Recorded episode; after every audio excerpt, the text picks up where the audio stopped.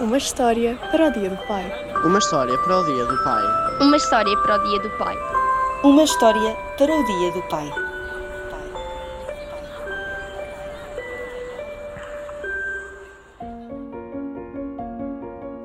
Ele cresceu numa família de imigrantes que se esforçavam para viver num país novo.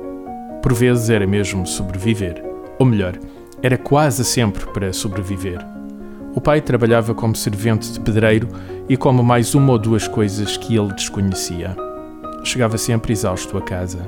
Ou melhor, à barraca de madeira e telhado de zinco, sem água canalizada e com buracos à volta das janelas, também estas sem vidros.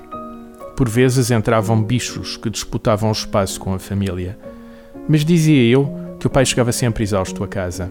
Apesar do cansaço, encontrava tempo para sentar com o filho e contar histórias da sua própria infância e as lições que havia aprendido ao longo da vida.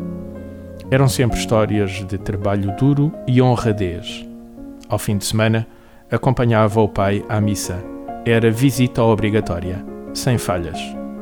Ele aprendeu resiliência, persistência e honestidade.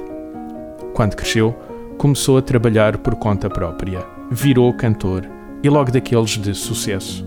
A cada dificuldade, e reitero, dificuldade que não é fácil ser cantor em Portugal, lembrava-se das privações em criança e da moral rígida do pai. E nas vitórias, também. Acabou por cantar o legado da sua terra transmitido em muito pelas histórias que o pai lhe contava. É a herança que lhe coube por direito. O legado do pai estava vivo dentro dele e continua a cantá-lo. Hoje, até se lembrou que compôs a primeira música de sucesso, justamente no Dia do Pai.